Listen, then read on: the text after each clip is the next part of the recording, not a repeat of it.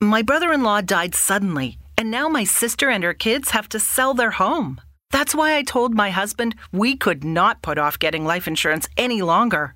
An agent offered us a 10 year, $500,000 policy for nearly $50 a month. Then we called SelectQuote. SelectQuote found us identical coverage for only $19 a month, a savings of $369 a year. Whether you need a $500,000 policy or a $5 million policy, SelectQuote could save you more than 50% on term life insurance. For your free quote, go to selectquote.com. SelectQuote.com. That's selectquote.com. SelectQuote. We shop, you save. Full details on example policies at selectquote.com slash commercials.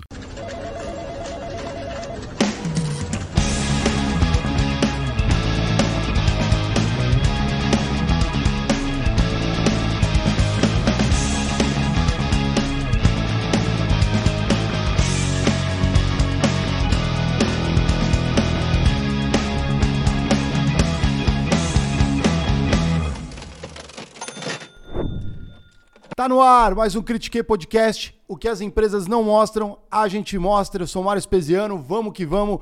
em mais uma noite espetacular, de podcast aqui, sempre em boa companhia.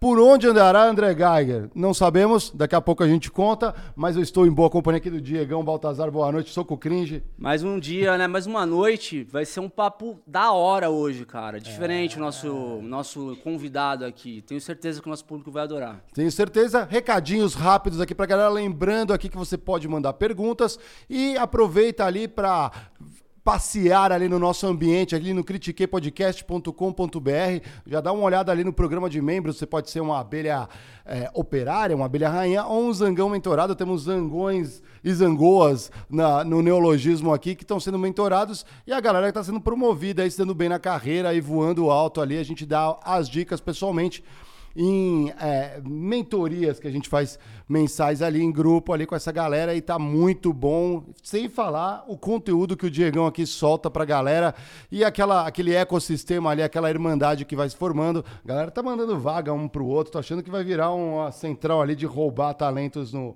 no, no nosso espaço ali que a gente criou, né, Sim, Diegão? É uma comunidade foda, né, galera? A gente tá vendo crescer um pessoal dividindo conteúdo, se ajudando, e é esse é o propósito do nosso, do nosso projeto, né? Que as pessoas cresçam na carreira, se as- ascendam profissionalmente e se ajudem uns aos outros, né, Marião? É isso aí. E sem mais enrolações, vamos falar agora de quem está apoiando esse programa. Diegão, conta pra gente aqui como estamos de apoio no Critique. Galera, a gente tem o prazer de anunciar uma parceria do Critique com a EQI Investimentos. Tá? Então, eh, a gente, de 18 a 22 de julho, a EQI ela vai lançar o maior evento de investimentos da América Latina, que é a Money Week. E é um evento totalmente online e, assim, gratuito. Você pode participar sem sair da sua casa. Nesse evento, você vai ter acesso aos melhores especialistas do mercado que vão te ajudar a compor a sua carteira da maneira melhor de risco-retorno, conforme o seu perfil. Então, não perca, vale a pena. Se você acompanha o conteúdo do Critique, vai ter um link aqui embaixo no vídeo do YouTube, onde você pode clicar lá e se inscrever de forma gratuita. Inclusive, eu queria eh, mandar um abraço e agradecer o Patrick e o time aqui aí por acreditar no nosso projeto. Muito Tenho legal. absoluta certeza que vai ser um puta de um evento de sucesso. E pegando esse gancho, a gente está aqui hoje é, com um dos palestrantes, um dos destaques de palestrantes aí do evento da Money Week. Ele, além de investidor, ele é empresário, piloto profissional e apresentador do Auto Esporte, que você deve conhecer bem, passa na TV Globo. O Luiz Razia, seja muito bem-vindo. Razia, cara, é, portas abertas. Obrigado por ter aceito o nosso convite. E portas abertas aí no Critique, cara.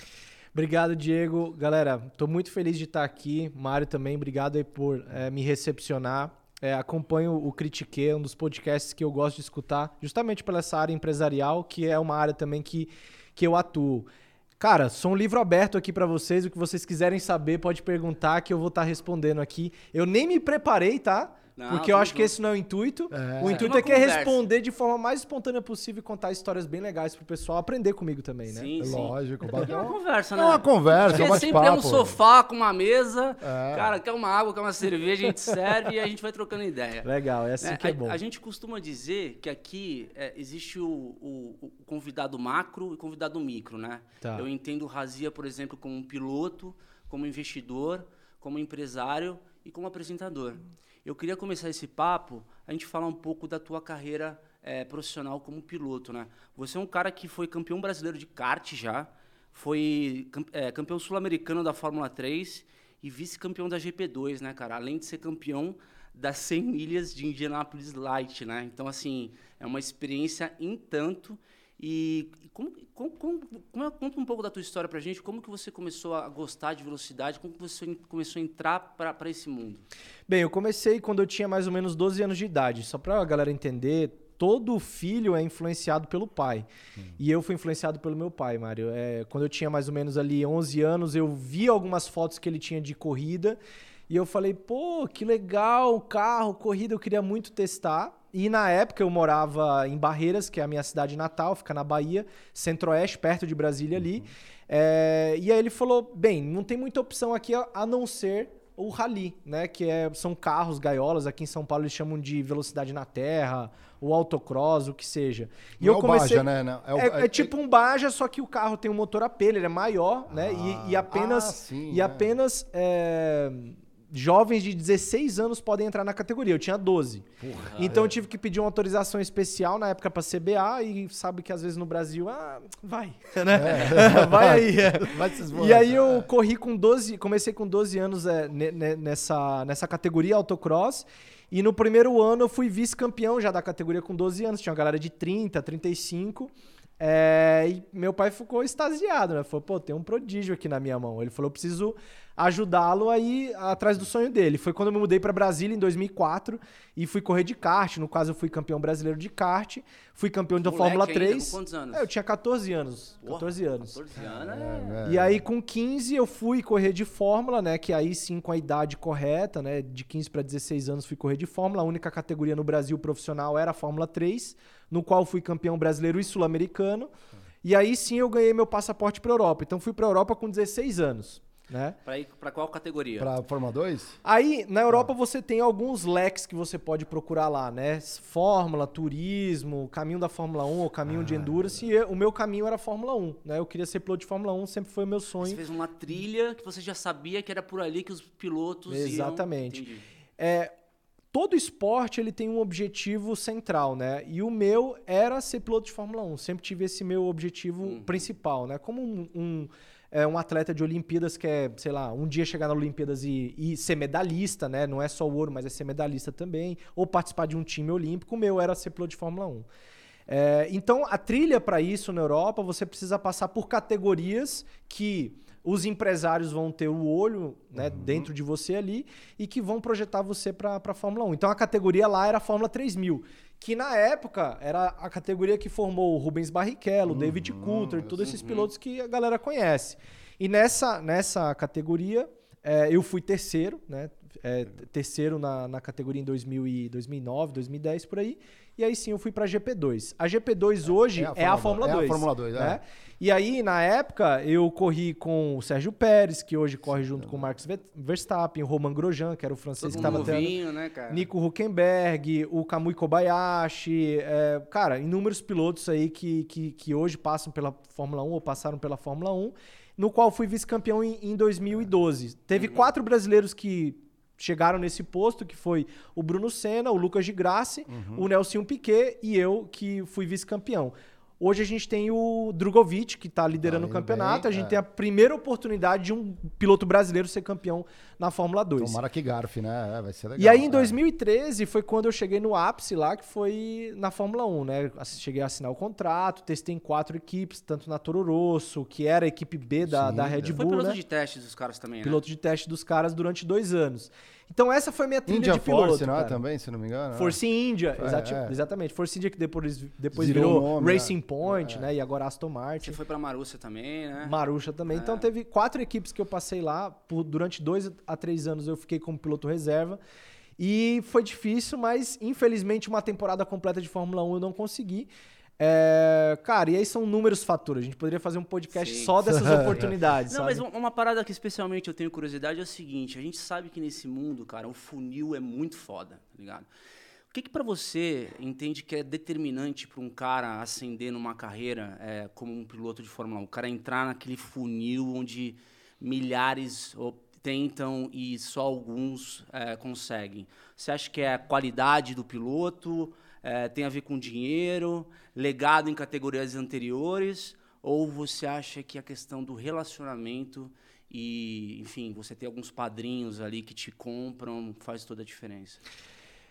Cara, é alguns fatores. É, o piloto, ele primeiro precisa ter muito talento, né? É, trabalhar esse talento, ser persistente e ter também bastante investimento inicial para que ele consiga, nas categorias de base, demonstrar resultado. Uhum. E quando ele chega numa janela de Fórmula 1, aí tem alguns pontos muito específicos. O primeiro é ou ele é um cara ponto fora da curva, tipo Ayrton Senna, Max Verstappen, uhum. Lewis Hamilton, Alonso, ou ele vai precisar de algumas ajudas. O que, que são essas ajudas, né? Ele vai precisar, primeiro, de financeiro, uhum. que é patrocinador. Já vem que, com patrocínio, é isso? Que é. já vem com patrocínio, é o caso do Sérgio Pérez. O cara tem o Carlos Slim do lado dele, uhum. que é um dos sim, caras mais sim. ricos do mundo, né? Exatamente. Claro, entre outras, né? A Telmex. Vários outros pilotos aqui tem, tem o que a gente chama de backing, né? Aquele cara que tá ali patrocinando para um dia o negócio virar na mão dele. Uhum. Então, para aquele cara que não é ponto fora da curva, que são caras que a gente vê a cada 10 anos, né? Uhum. É, ele vai precisar de investimento, que era o meu caso, né? uhum. né? Eu precisava de investimento. E ele precisa é, de network. O que, que é esse network? É influência, cara. Assim, ó, no mundo do investimento, tá? Quando você tem um negócio muito, muito, muito bom, chega na mão de bilionário. Hum. Quando o negócio é hum. muito bom, chega na mão de milionário. Quando o negócio é mais ou menos, chega na mão do cara que tem um capital legal. Uhum. Quando o negócio é ruim, chega na nossa mão. Entendeu? Porque, cara. Não passa muito, né? Não passa muito. Não, Alguém não passa... pega primeiro. Né? Exato, é. cara. É. O que é realmente muito bom fica na mão do bilho, entendeu? É. Quando vai descendo, você vai pegar as migalhas ali e tal. Então é a mesma coisa da Fórmula 1. Então, para você estar. Tá no lugar certo, né, com dinheiro e tá no assento certo, na equipe certa, você precisa estar tá com os caras muito top, que é Jean Todt, é. o próprio Tots, o, o, o cara da Red Bull, o... Tem o Briatore lá, né, que é o... Antigamente, né, Antigamente né, tinha o Briatore e vários outros, né, é, inclusive um cara que foi um dos meus mentores que hoje está na, na, Red Bull é o Christian Horner, né? Uhum. Era um cara que eu tinha o maior acesso, era a minha oportunidade, ele deu a oportunidade de eu testar na Toro Rosso, mas faltou o financial, né? Então, assim, eu cheguei a ter, o, o, o, network, mas faltou realmente a parte de dinheiro. Então isso responde a sua pergunta. Eu acho que quando o cara é ponto fora da curva, ele consegue um jeito, mas se ele não é, ele precisa de finanças e network também. Tinha muita rivalidade, por exemplo, na GP2, assim, por conta desse, dessa janela de oportunidade para Fórmula 1. Era, rolava muito nos bastidores, briga entre pilotos ou não? Cada um na sua e pô, olhando para frente. Tem, cara, tem, tem muita história legal. Tipo, vou contar uma. É, eu tava no meu primeiro ano de GP2 e no meu segundo ano é o ano que você vai para as cabeças, né? E eu assinei um contrato com uma, uma, uma equipe chamada Bauer Adax, né? Que era de um dos, é, dos sócios do Alejandro Agag, que foi o fundador da FIA Fórmula E, que uhum. é aquela fórmula elétrica, né? E o, o Alejandro Agag era um cara muito influente no mercado, até hoje ele é um cara muito influente no mercado automobilístico e tal.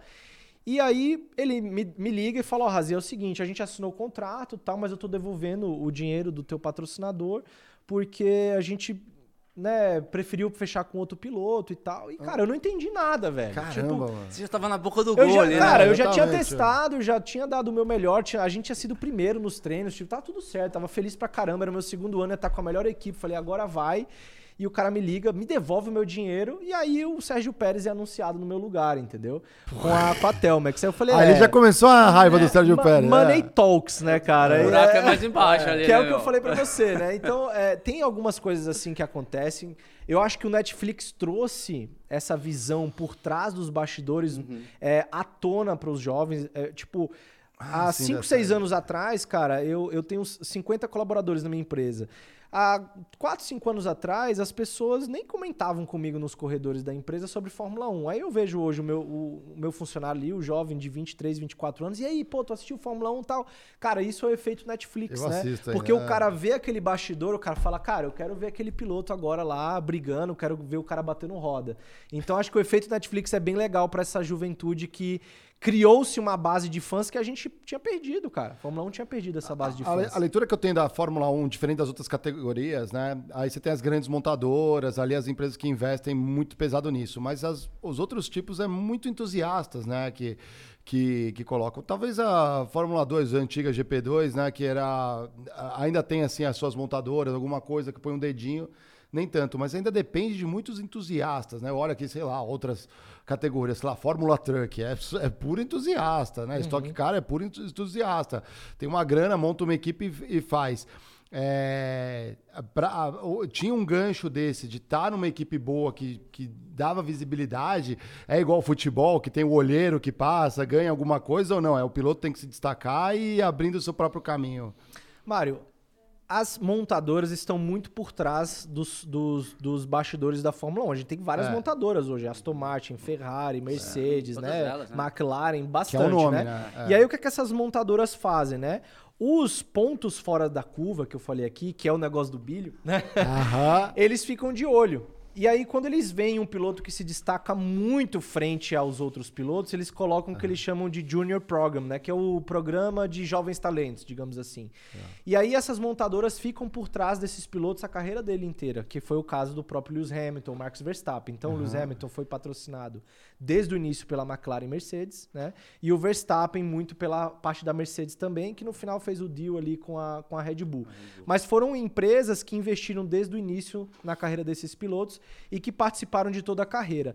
Não faz sentido para essas empresas investirem em categorias, tipo, ah, vou patrocinar a Fórmula 2 ou a Fórmula 3 que existe lá também, porque os carros são todos iguais. Não existe desenvolvimento nessas categorias. é no braço, é É, no piloto, braço. é. Então vale muito a pena patrocinar um ou dois, três pilotos e, e construir esse piloto do que propriamente investir dinheiro na categoria que não tem desenvolvimento. Prefiro então colocar o meu capital na Fórmula 1, que eu tenho desenvolvimento, tenho muito mais vitrine e eu vendo meus carros por conta do meu sucesso na Fórmula 1, E entendeu? com o aumento da tecnologia na Fórmula 1, até onde você sente que é, diferente da década de 70, 80, 90, né, que você tinha o braço do piloto, entrou muita tecnologia, teve uma alta de tecnologia que ele- você viu o componente, o fator humano diminuiu bastante. Agora, com as novas regras, tende a equilibrar um pouco mais. Como que é esse movimento também nesse esporte, Só né? conectando É. com a pergunta dele, é, teve nos últimos 10 anos, e aí você pode falar porque você teve no ápice 2013, teve uma, uma aceleração de mudança muito forte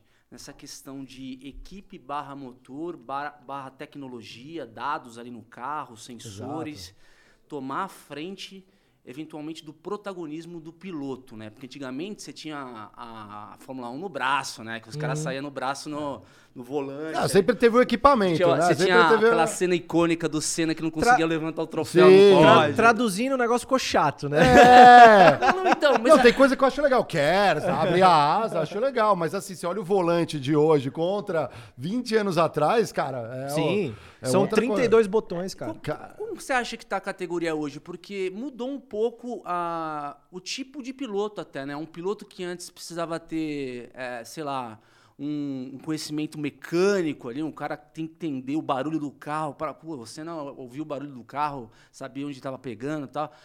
Ta- Talvez seja mais entender dados ou estar mais conectado com a equipe. Como é que funciona hoje um piloto para entender essa mudança tecnológica?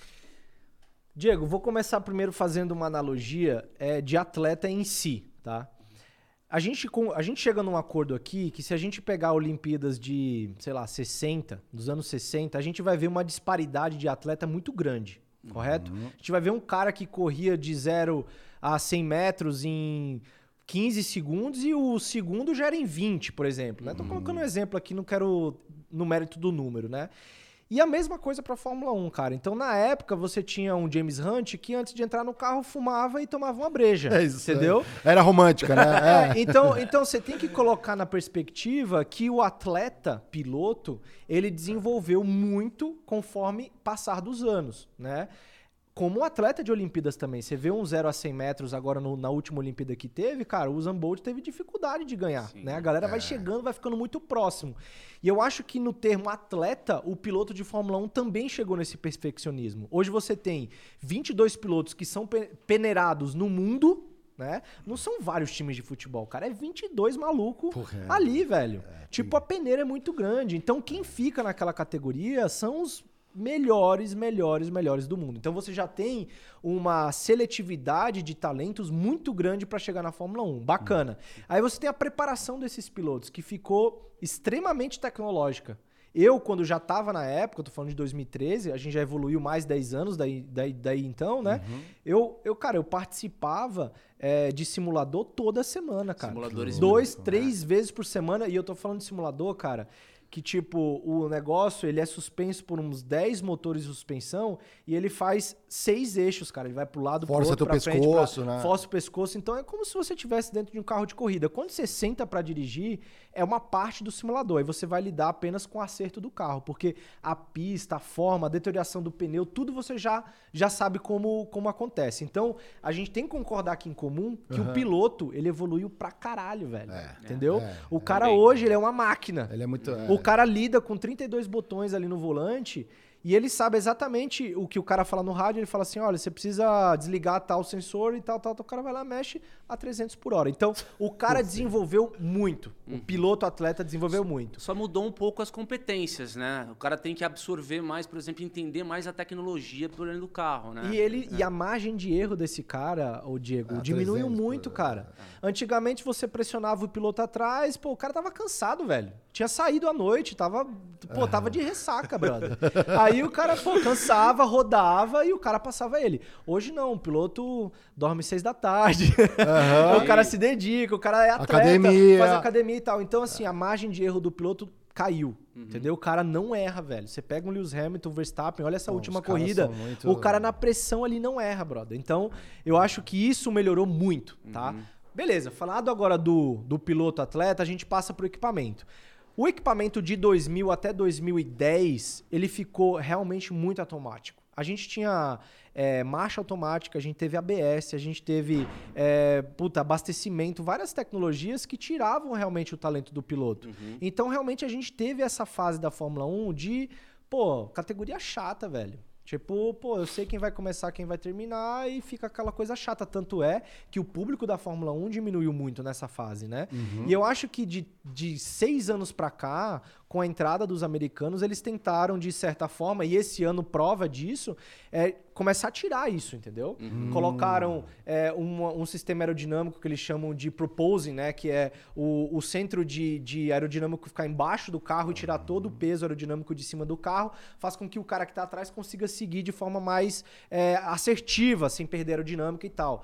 Cara, tiraram o abastecimento, que eu acho que foi super legal, colocaram mais deterioração no pneu do carro, abriram a asa mais, é, mais lugares que, que você pode abrir a asa. Então, a categoria, cara, tá dando subsídio pra gente ver o piloto, teoricamente, se matando lá Não, dentro, voltou, entendeu? Voltou. Os caras recuperaram, digamos, aquele componente emocional que a gente é, sempre teve, vi- via presente, pelo menos até o ano 2000 ali. Aí depois começou a ficar um pouco automático, deu uma É. esfriada. né? Tem falha tecnológica ainda? Tipo, o cara tentou abrir asa, não abriu, rola Tem, isso? cara. É assim, ó. é, a, a galera, a galera faz uma comparação que eu acho muito, até mesmo meio idiota. Fala assim, pô, mas a Fórmula 1, cara, ela desenvolve o carro muito mais rápido do que a área aeronáutica. Porque a gente não tem avião mais eficiente? Fala, cara, porque o avião não pode cair, Bray. Carro de Fórmula 1, pô, quebrou, já era. O cara desce do carro e tchau, entendeu? Então, É, assim, o desenvolvimento do Fórmula 1 é muito rápido, bacana, é rápido pra caramba. Mas tem muito erro também. A gente vê a asa não abrindo. O, o próprio Leclerc, não sei se tem acompanhado, mas a Ferrari esse ano já quebrou três vezes o motor. É. O cara teve que parar três vezes, né? O avião não pode cair. Então, tem, fundo. essa, tem esses problemas técnicos Pra mim, ainda. a situação mais icônica que eu vi na minha vida vendo uma corrida foi a, a, a perda do título mundial do, do Felipe Massa. Em 2008. É, em 2008, cara. É. Isso aí que, o Foi time- que ele- frustrante. que o Hamilton passou o Glock na, na, na- na última É, volta ali e foi uma... Que puto. Ou seja, é, no final do dia, é, o campeão, o cara que é, levanta a taça, ele tem que ter também um, uma estrela do lado dele, né? Tem. Você tem alguma história da tua carreira que, que, que enfim, reme- remeta a esse tipo de... de- de- Cara, é, eu até me solidarizo com o Felipe Massa, né? Porque é Essa foi foda, É, né? é, Essa é, é, é muito frustrante o que aconteceu é, com ele. E isso não tira o mérito, o mérito de nenhum piloto, nem do, Claro, do, né? do Do- do- Massa, nem do Rubens Barrichello, que os dois são pilotos excepcionais. É, mas, Diego, é, você cravou, velho. Eu veio- acho que. inclusive veio uma, uma, uma matéria recente que o, o Massa fez com o Glock. Tipo, a Globo acho que foi esporte espetacular, eles revivendo aquele momento. Aí o Glock chegou até a pedir desculpa pra ele. Puta, cara, não foi minha intenção. Acho que você é tranquilo, Eu acho que, fica tranquilo. cara, eu acho que se ele soubesse da situação, ele não teria, de alguma forma, teria achado de bater no Hamilton, alguma coisa, porque É. eu acho que todo piloto se solidarizou com ele, entendeu? Tipo, foi uma, uma situação muito triste, cara. Muito triste. Mas ele também não tava com um carro ali pra segurar oito Hamilton, é, será que tá? mas sei lá, bater no cara, né? Sei lá. É, mas aí também já. Aí, aí tem um outro exemplo aí de, né, que não é muito bom, né? Bem, É, é- essa, né? essa história é legal que você trouxe esse ponto, porque assim, ao passar da minha vida, né, eu passei a acreditar realmente que, como eu falei pra vocês no começo aqui, eu acho que tem piloto que é fora da curva. E pra ser campeão precisa de estrela. Eu tenho uma história muito legal, cara, que em 2014 é, inclusive foi a corrida que eu ganhei lá também da, de Indianápolis tal. Foi um, um ano muito legal. Eu tinha um ano pra ser campeão na categoria. E eu fui contratado por uma equipe patrocinado pela Lucas Oil, que era o Schmidt Peterson. E chegou no final do ano, por uma quebra, falha do carro, como eu falei, falha técnica. O meu carro quebrou em uma das corridas, é, falhou a bomba. Eu terminei a corrida né, no fim, não, não terminei a corrida. E eu perdi aquele campeonato por meros cinco pontos. Fiquei em terceiro no campeonato de 2014. Beleza. Aí, cara, terminou a temporada. O meu chefe tinha me prometido que se eu fosse campeão, eu teria o assento da Indy no, no ano, no ano posterior. Eu falei, pô, cara, demais, né? Vou trocar uma ideia com ele, ver se o, o cara me alivia, né? Aí cheguei lá e falei, ô, ô Schmidt, é o seguinte, cara, não ganhei o campeonato, fiquei em terceiro, mas foram cinco pontos e tal. E, cara, sinceramente, o carro quebrou, não foi culpa minha, né? E aí o cara falou em inglês, né? Falou, every champion need a star. Tipo, todo campeão precisa de uma estrela. E encerrou o papo ali, cara. Aí você ficou. hum, verdade. Aí eu falei, é, "É, é. it's true. É, é verdade. Peguei é. a minha malinha e fui embora. Então, todo campeão precisa de estrela. Talvez o, o, o Massa não teve a estrela dele, né? Nessa área, né? Não quero dizer que o cara não foi um grande piloto. O, você come- a gente comentou de carro, a gente comentou é, do piloto, a gente não comentou da equipe. Essa galera aqui, como que a- o, o mecânico, a galera que vai lá também tem agora treinamento. Antigamente era meio, você falou do, J- James Hunt, né? Fumava, bebia e entrava no carro. A equipe também era a mesma coisa, você fica, ah, ah, ele tá chegando, aí se junta e tudo mais. O- os tempos, né? Troca, abastecimento, troca de pneu e tudo mais. Essa galera participa, conversa muito com o piloto mesmo? Ou é uma coisa assim, não, você tem dois, três ali que você vai conversar, o resto é só é, recebe comando dos outros? Como que é essa organização do time para ser vencedor? Dá para ver bem? Quando eu quando assisto eu não percebo, né? Porque a galera vai lá, troca, vai embora, mas eu não consigo ver, putz, essa- esses caras são melhores que aqueles outros ali. Isso existe? Dá para sentir quando é piloto, quando é de Dá, fora? cara. É assim, é a, a mesma história, né? Tem história de bastidores é, da Fórmula 1 da época ali do Jos Verstappen, que é o pai do, do, do Max Verstappen, né? Uhum. Que o cara, tipo, antes de fazer a classificação, ele curtia fumar uma maconha com, com, com o mecânico dele, entendeu? Então ele, pô, dava aquela pitada, relaxava pra ficar mais relaxado e ia, ia pro game. Mas eu tô falando isso de muitos anos Verstappen, ele atrás. correu na né? Benetton, né?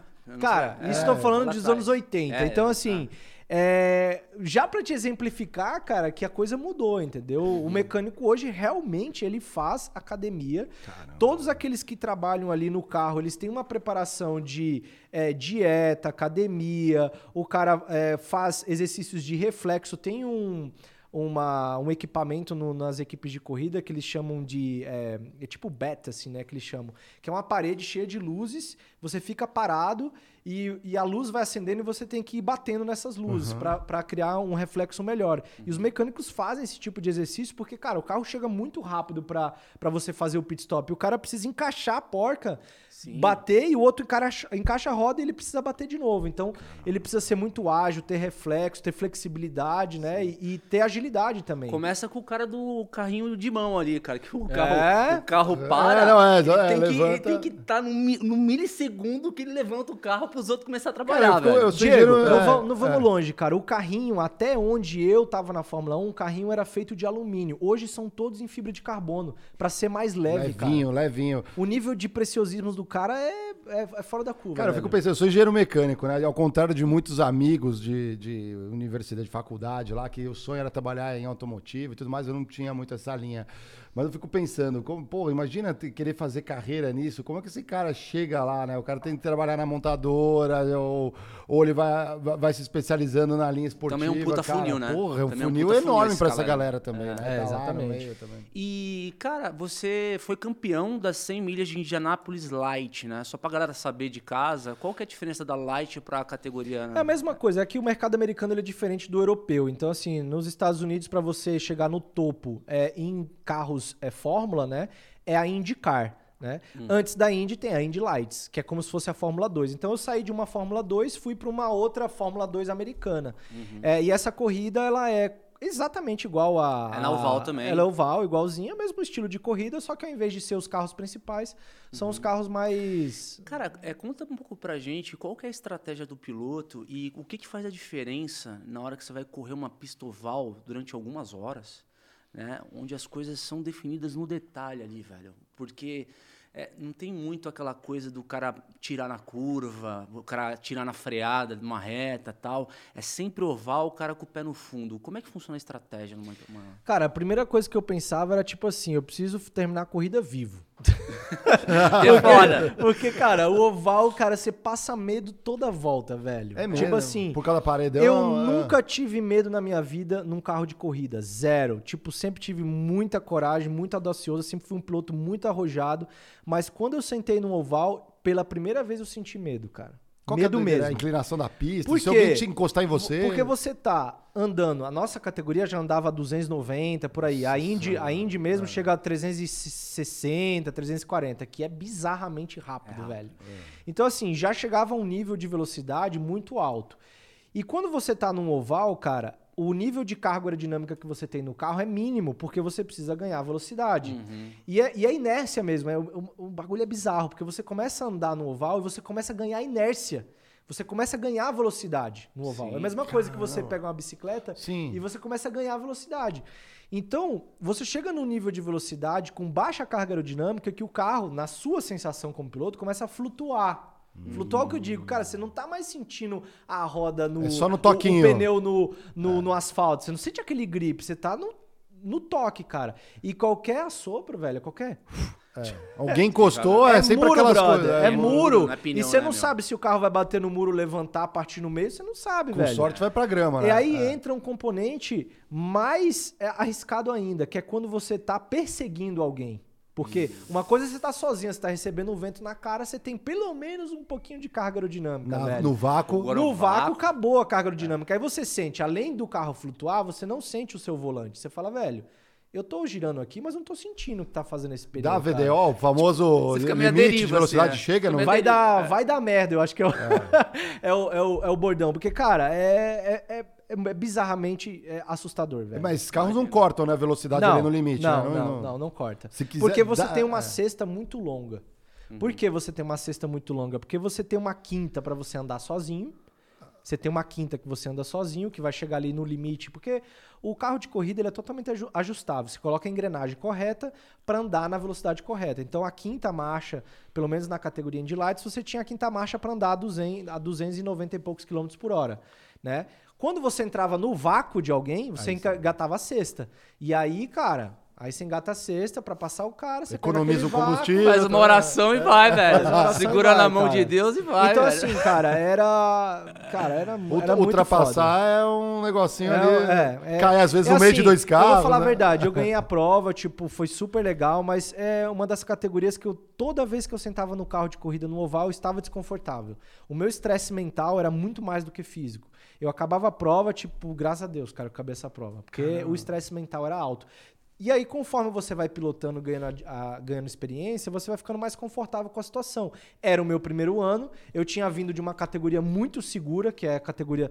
Não sei se você viram o, o, o, o, a- o acidente que deu o final de semana agora com o Aham, carro de Fórmula pô, 1. O cara saiu vivo, velho. Tipo, é muita, é muita Que é segurança. aquele- aquela proteção que fica de É, carbono, o de, de Santo fibra de Antônio, carbono né? E eu passei por uma categoria que, na minha época, tô falando de 2014, era muito perigosa. Então, cara, realmente existia medo de morrer, entendeu? Uhum. Então, e- essa é a minha experiência. É, e sem reabastecimento também são outros riscos ali, né? Que antigamente também tem Nick Lauda, né? Pegou ali, né? Não, mas é interessante que, é, de novo, né, o componente da experiência, né? Por mais que você tenha declarado aí que nunca sentiu medo dentro de um carro de corrida, o fato de você ter ser- você disputou mais de um campeonato na Índia, né? Uhum. Imagino que no segundo ou no, no pós da, da primeira etapa, você você talvez tenha levado coisas que te deixou mais ali. Ah, sim. É, É, não, eu fiz um ano só, Diego. Foi o ano que deu Champion da Star, entendeu? Ah, Foi um entendi. Uhum. ano, eu cheguei em terceiro, era pra eu ser campeão e não fui. É, e eu não tive um- uma segunda oportunidade. Mas óbvio que depois do meu primeiro oval, o segundo foi melhor. Mas assim, durante a temporada eu não fiquei confortável. Essa foi a minha experiência. Mas eu conheço pilotos como o próprio Tono Canan, que tá há muitos anos no oval e pra ele hoje ele tira de letra. Então ele foi acostumando com aquilo e foi pegando a manha também. Porque você. Beleza, na época, pra mim, não fazia sentido o grip que eu sentia no carro, né? A aderência. Mas ele ele tem um, um sentido muito mais aguçado do que o meu e ele tem aquela sensação de que ele tá tendo o, a aderência correta no carro. É, então, o, é a o Canan- experiência. O Canan corre há quanto tempo? Pô, Porra, já muitos tá... anos, ele foi campeão da Indy em É. 2004, então ele tá há É. muito tempo. Cara, é a mesma coisa em investimentos. Tipo, ele tava o cara tem uma broncas ali, carteira de é. renda variável, certo? Que ele nunca teve na vida. Então ele tem lá ações. Aí vem o mercado que a gente tá tendo agora, de baixa, cai, cai 30, 40% a atuação. O cara tá acostumado com aquela volatilidade, ele tá tranquilo. O cara que não tá acostumado, o cara fica. Cara, eu perdi 40% do meu dinheiro, o que é que eu faço agora? Aí o que, o é que o cara faz? O cara vende na baixa e Uhum. compra na alta, né? Então, é aquela experiência de investidor, como de piloto, como qualquer área, né, cara? Sim, sim. E isso, isso é um, um gancho interessante que você trouxe, porque eu queria entender, porque assim, quando vem piloto na minha cabeça, cara, o cara toma risco, né, meu? O cara, É, o cara vive que- do risco, né? E você, quando vai para, por exemplo, gerir teu patrimônio, enfim, setar uma estratégia, estratégia para tua carteira, você é que nem o piloto, você gosta de tomar risco, você é um cara mais conservador? Como é que funciona essa... Cara, esse é um ponto bem interessante, Diego, porque assim, ó, eu acho que as pessoas, antes de começarem a investir, elas precisam se conhecer. Que eu acabei de falar aqui. Por exemplo, se eu me sentia muito desconfortável no oval, provavelmente iria me induzir ao erro. Né? Qualquer sensação que eu tivesse estranha, aquilo ali eu ia tomar uma atitude errada e acabar é, é, errando e provocando um acidente. E a mesma coisa nos investimentos. Eu acho que a pessoa precisa realmente se conhecer, entender o seu perfil de investidor, que pode ser, cara, o cara, papai com mamãe, o cara vai ter uma renda fixa, talvez um, um multimercado que dá aquela um pouquinho de apimentada, ou o cara é um cara mais moderado, ou seja, ele tem um pouquinho mais de apetite ao risco, ou o cara é um arrojado. Para o cara ser arrojado, ele precisa ter muito conhecimento. Então, o que é que eu fiz na minha jornada de investimento? Quando eu comecei a entender o mercado e estudar, e eu nunca parei de estudar, no começo eu era o cara conservador, porque eu não entendia. Eu não sabia o que era um ticker de ação. Então, eu comecei a fazendo o básico, que é investir em renda fixa. Eu quero ganhar a taxa de juros. Então, eu comecei a investir em renda fixa, fui fazendo minha reserva de emergência. Pô, agora eu tenho um colchão aqui legal, agora eu quero entender um pouquinho mais. Pô, aí eu fui procurar eh, renda fixa que paga um pouquinho melhor. E aí sim eu fui falar, beleza, o que são fundos de investimentos? Pô, tem fundos de todos os tipos. Tem fundo que é multimercado, tem fundo que é de ações, tem fundo que é de câmbio, né, que é para moedas, tem fundos, pô, tem fundo hoje até de, de criptomoeda. Então você vai entendendo um pouquinho mais. Cara, me senti mais seguro, gosto de ação, pô, gosto de dólar, gosto de moedas. Cara, então agora eu vou fazer a gestão da minha carteira. Eu vou comprar ação, eu vou vender, eu vou fazer. Que é o que eu faço hoje. Eu tenho uma carteira hoje bem diversificada. Eu tenho renda fixa que, pô, é um patrimônio que eu sei que lá eu vou ter uma renda segura.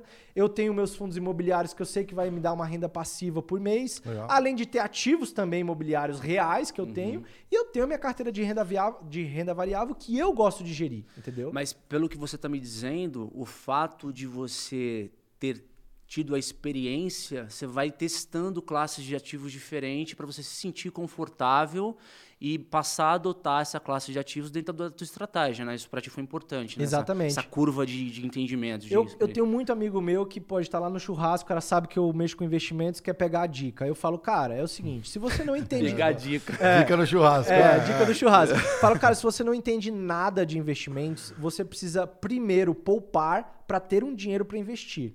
Aí o cara fala: "Não, mas eu já tenho dinheiro para investir". Então você começa em renda fixa, velho. Hoje tem renda fixa pagando quase ou mais do que 1% ao mês, o que, cara, já é Já Warren muito- Buffett, tá é, ligado? O cara faz exatamente. 20% ao ano. Então começa na renda fixa, num tesouro, num pré-fixado, num pós-fixado, que o cara começa a entender classes de ativos na própria renda fixa. O que, que é renda fixa? Cara, é um ativo livre de risco. Você não vai perder com a renda fixa, você vai sempre ganhar. Mas tem várias classes. Tem o CDB, tem LCI, que é letras de crédito imobiliário, Imobiliário, é. tem letras de crédito de agronegócios, tem, é, tem títulos públicos, que é emprestar dinheiro para o governo, e dentro do título público você tem pós-fixado e pré-fixado. Então, pô, não, cara, eu já tenho eu já tenho minha reserva de emergência, eu já conheço renda fixa, eu sei, eu tenho título, eu tenho CDB, eu tenho LCI. Pô, já entendo. Não, eu quero, agora eu quero investir, eu quero arriscar mais. Pô, legal, esse cara já tá conhecendo Sim. o mercado de investimentos. Então, cara, vamos começar por fundos, fundos de investimento. Vamos começar com um fundo multimercado, que o cara vai ter exposição lá fora, o cara vai ter talvez uma moeda, o cara vai ter fundo de ação, porque ele vai aprender o que é volatilidade. Porque na renda fixa a gente não tem tanta volatilidade. Quando a gente vai para o mercado de ações, a gente tem volatilidade. O quê? O cara cair 15, subir 15, subir 20, cair 20, aí o cara vai entender qual é o estômago dele, que é o apetite para o risco. E, e o cara começa a amadurecer o conceito de longo prazo, né, cara? Porque quando a gente entra numa área que a gente não conhece, a gente costuma, talvez, a tomar atitude baseada nos nossos instintos, né? E o nosso instinto, às vezes, no mercado que nem tá rolando aí, é a minha carteira de ação. contração, né? Pô, a É. minha small cap, sei lá, o cara tá dropando lá pra ah, pegar uma Magalu, por exemplo. Eu, eu tô lá, agora eu vou deixar lá até o fim da vida. Ah, com a dois reais, que eu- tá louco, não vou eu chegar a zero, não. Trajano juntos até o fim da Então, vida agora. Fazer o sim, quê? né? Mas, mas aí, deixa eu botar É o um ponto bem mesmo. interessante. É. É, por isso é importante entender o nosso perfil e fazer uma alocação diversificada. Por quê? Perfeito. Se, por exemplo, o Mário, agora que tá lá com o Magalu a dois É. pila, ele tivesse feito um portfólio balanceado, ele sabe que, pô, a renda variável dele representa 10% do patrimônio Não dele. afeta, O é. que não afeta, mas o que, que você vai fazer? Agora tá 5%, porque caiu É. 90%, beleza.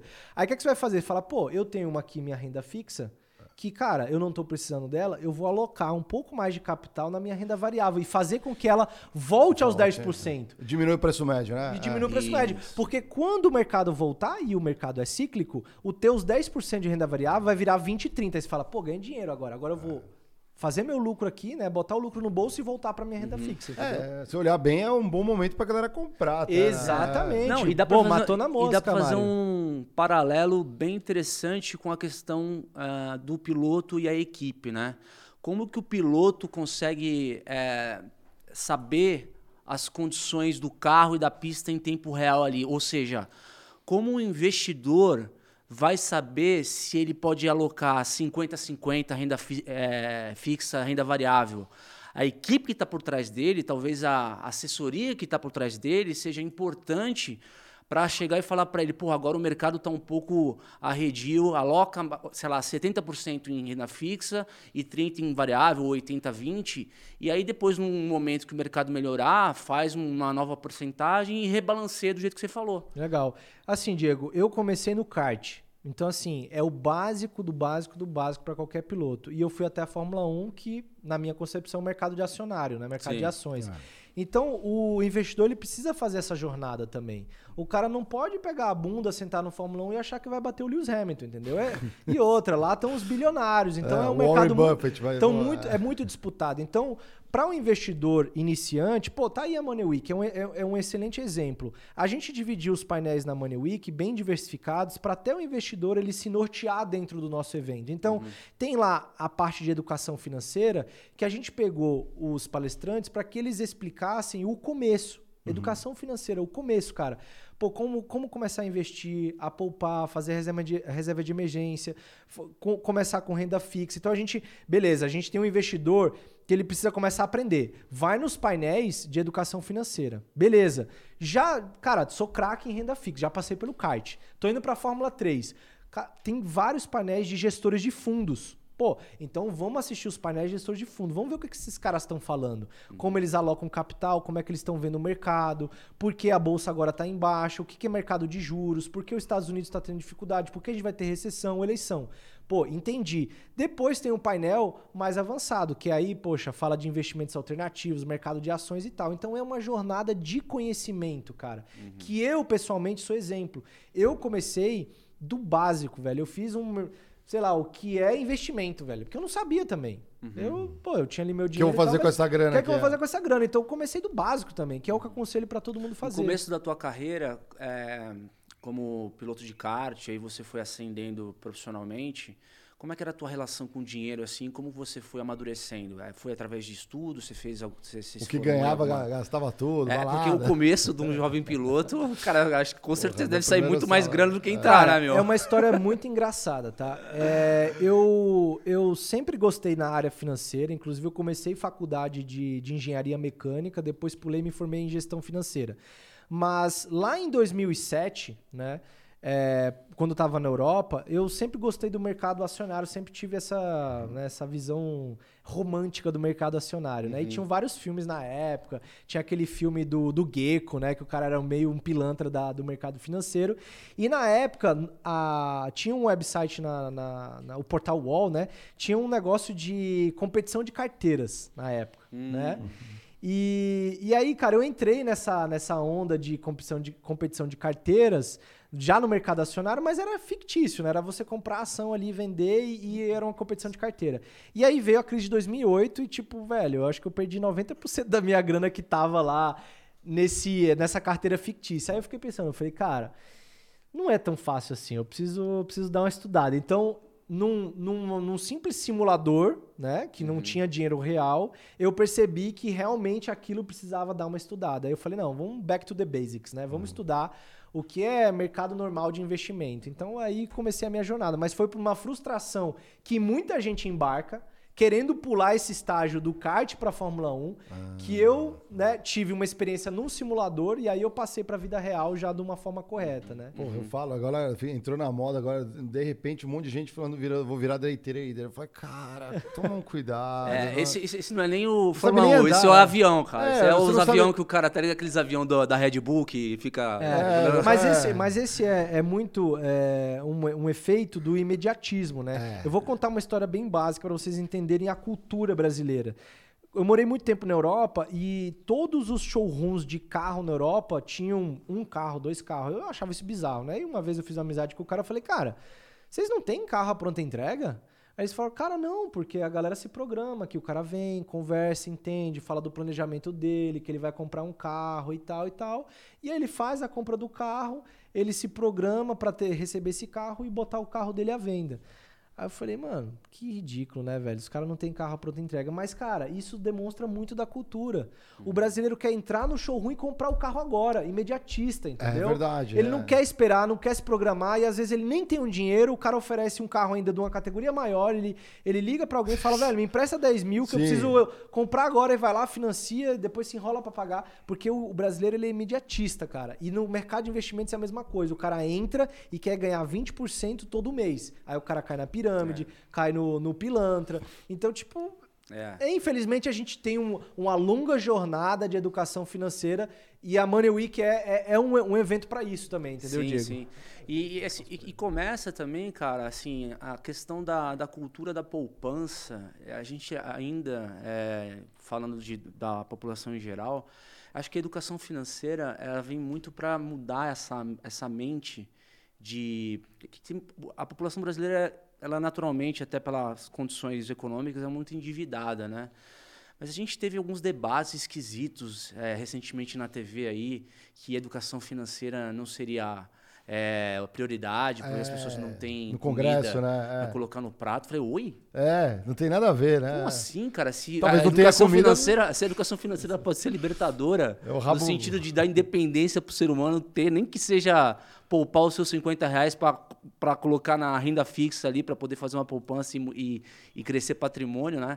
Então, não é só também é, é, começar a investir, né? Acho que a educação financeira ela é bem estratégica por conta disso, né?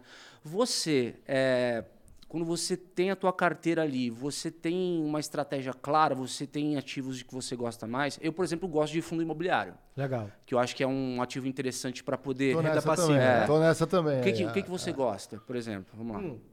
Diego, eu tenho uma estratégia bem definida que é um, um projeto de. E aí é legal a gente falar de liberdade financeira, que é o que eu vou contar aqui. Liberdade financeira, cara, é, é uma palavra que ela precisa ser bem entendida, porque não é. Liberdade financeira não é você parar de trabalhar ou, com, ou se aposentar com 30 anos e, vi- e viver na praia curtindo e tomando água de coco. A liberdade financeira é uma estabilidade financeira para você poder tomar decisões de forma muito mais é, claras, objetivas e assertivas na sua vida. Por quê? Se você está num emprego no qual você, ao longo de 10, 15 anos, conseguiu fazer um colchão para você poder escolher o próximo emprego, o próximo passo, ou até mesmo mudar de carreira. Mudar de carreira. Mudar de carreira, você tem um colchão financeiro para se sentir confortável para fazer aquilo. Tomar um risco, né? Tomar um risco maior. Então, a liberdade financeira é você estar confortável com a sua posição financeira e talvez poder escolher o que você vai fazer daqui para frente. Acho que é isso, entendeu? Uhum. E a minha, o meu objetivo é, na minha carteira de investimentos exatamente esse. É eu ter uma estratégia bem definida para daqui 10 anos, hoje eu tenho 33, eu tenho, eu tenho 10 ou até 15 anos, tiver com 50, para, cara, dar uma guinada na minha vida é, profissional. Se eu quiser, sei lá, cara, cara, agora eu quero abrir uma, sei lá, uma fazenda e plantar café, velho. Então eu vou, eu vou me dedicar a plantar café, eu, eu vou poder fazer isso, porque eu vou ter um colchão financeiro para talvez abrir um novo negócio, fazer uma coisa que vai ser muito mais um hobby de, sabe, de refrescar minha mente do que necessariamente o trabalho, né? Não que eu não gosto do meu trabalho, mas, cara, como você pode ver, a minha vida é muito dinâmica. Eu fui piloto profissional, aí falei, cara, quer saber, eu vou ser empresário nessa porra. Não vou. não, esqueci esse negócio de piloto, abri minha empresa, né? Uma empresa hoje bem sucedida, tem sete anos. Eu falei, cara, eu vou me focar no mercado financeiro. E hoje eu já tô com uma, uma, uma empresa que tem 15 bi sob gestão hoje de patrimônio, fazendo evento da Money Week. Então eu mudei minha carreira várias vezes, né? Mas fruto do meu, do meu pensamento lá em 2008 que eu precisava fazer longo algo prazo. de longo prazo para que eu pudesse Exatamente. fazer esses, esses movimentos na minha carreira, Por entendeu? exemplo, você vê que é interessante, nessa questão do... A classe de ativo do fundo imobiliário é considerado, é, assim, oficialmente como renda variável. Né? Isso é até uma conversa que eu tive com o Mário, no sentido de que eu, pessoalmente, apesar de se consider- considerarem a- o fundo imobiliário como uma, uma renda variável, eu não considero. Por quê? Porque eu não estou interessado em No valorização de cota. Da cota, né? Eu Subindo espero, eu espero com, é. aquele, com aquele ativo que eu tenho, a, a minha assessoria que me indica, é, aquele ativo, é, são ativos sólidos, são bem geridos, aquele fundo é um fundo é, que tem liquidez, que vai me dar um dividendo todo mês, e que a partir do momento que ele me dá um dividendo todo mês, eu vou conseguir comprar novas, Novas cotas, cotas. sendo que no longo prazo isso vai me ajudar. É o carrego, né? É, é- é a renda complementar da minha aposentadoria. Lógico. Então, para mim, não é renda variável. Pra- é para mim, eu- o que me importa é o yield do dividendo. Uhum. Porque eu considero que isso vai aumentar o meu bolo lá quando eu tiver velho, quiser me aposentar, estiver confortável, que nem você trouxe, entendeu? Legal. Bem, assim, dentro da classe de ativos, o fundo imobiliário ele é considerado uma renda variável. Bacana. Sim. Isso aí a gente, isso aí é, é- é CVM. Então, o o fundo imobiliário ele é considerado uma classe de ativo de renda variável porque ele é uma cota e a, a cota oscila todo dia, certo? É, porém, ele tem essas vantagens de que os fundos imobiliários, pelo menos muitos deles, né, são baseados em ativos reais.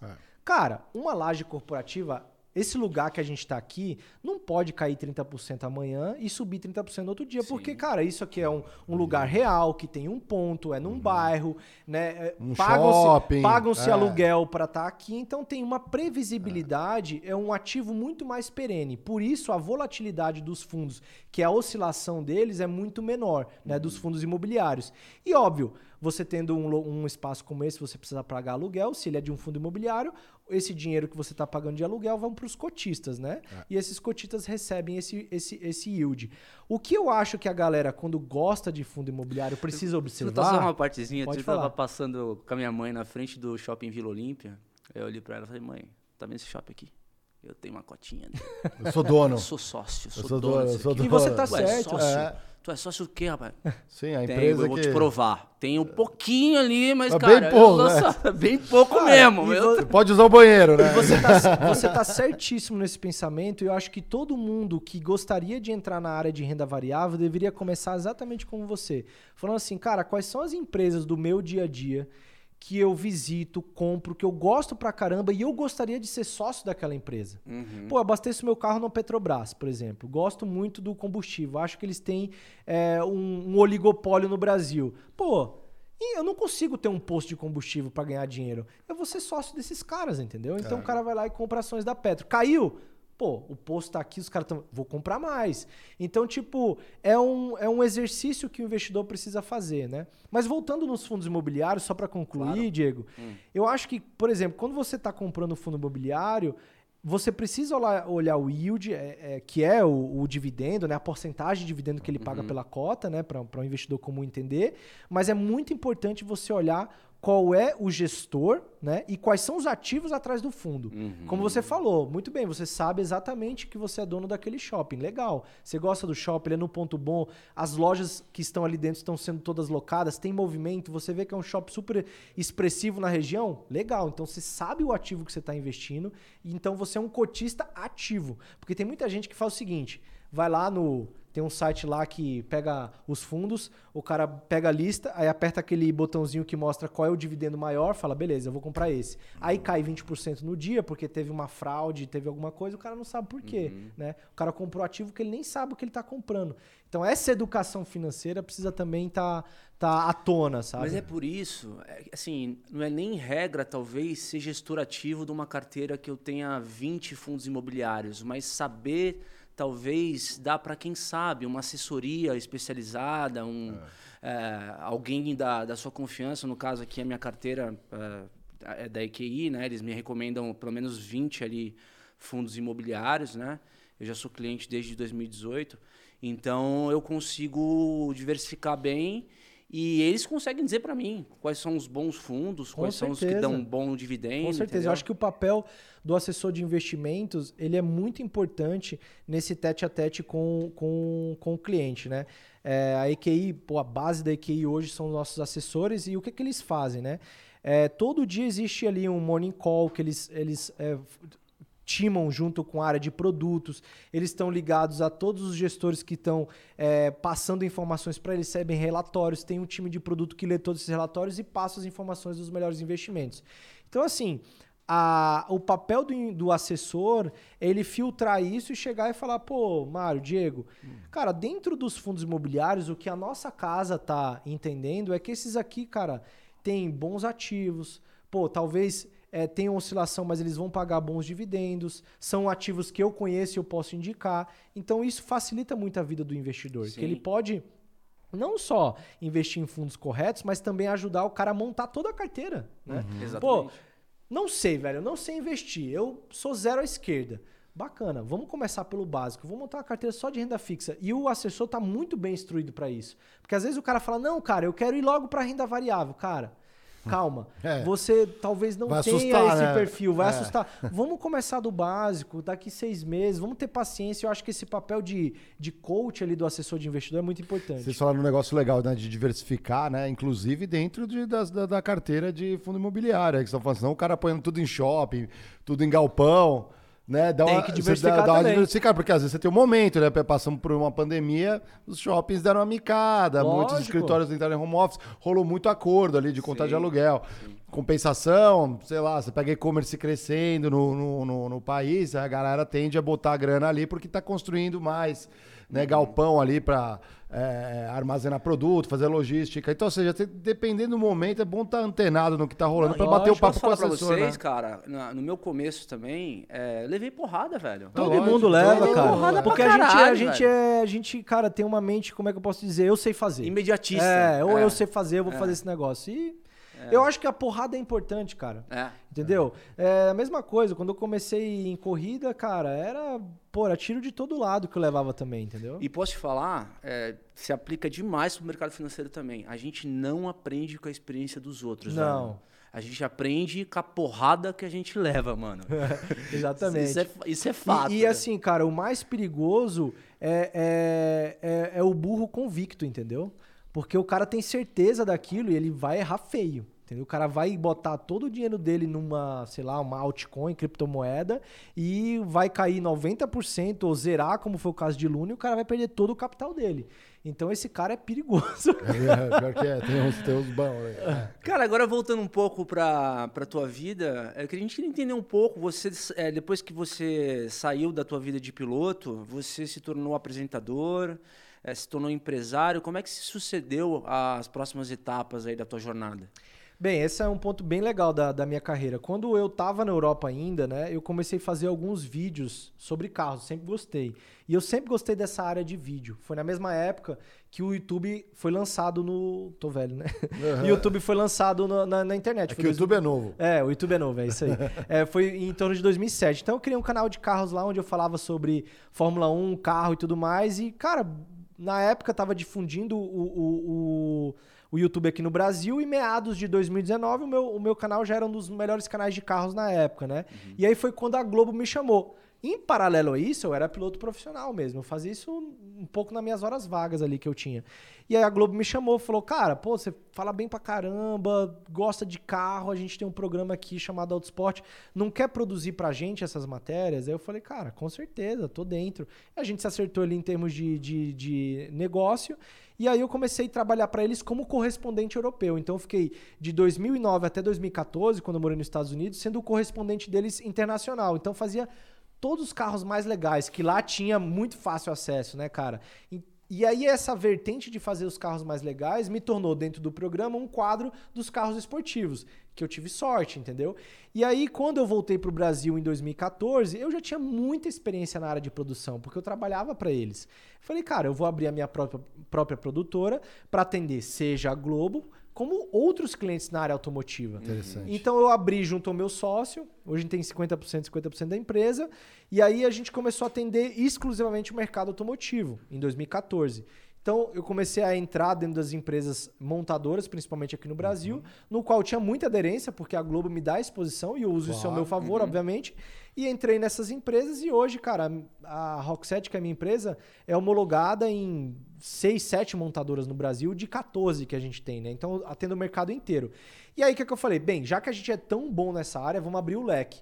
E aí em 2018 eu comecei a abrir o leque e hoje a gente atende, cara, de tudo, velho. Que irado, a mas- Money Week, inclusive, é a minha empresa que tá fazendo pra, pra, Ah, que pra legal, EQI. pra- a Pra- parte pra EQI, exatamente. Audiovisual, que legal. Eu imagino que para dependendo da, da produção do conteúdo ali, tem uma engenharia boa ali também, né? Pegar, Cara, com certeza. E assim, é um botar outro a câmera mundo... em um ângulo, por fora do Outro carro. mundo que eu me especializei, que eu tive que cair de cabeça pra estudar, porque tem as porradas da vida também, achando que é fácil.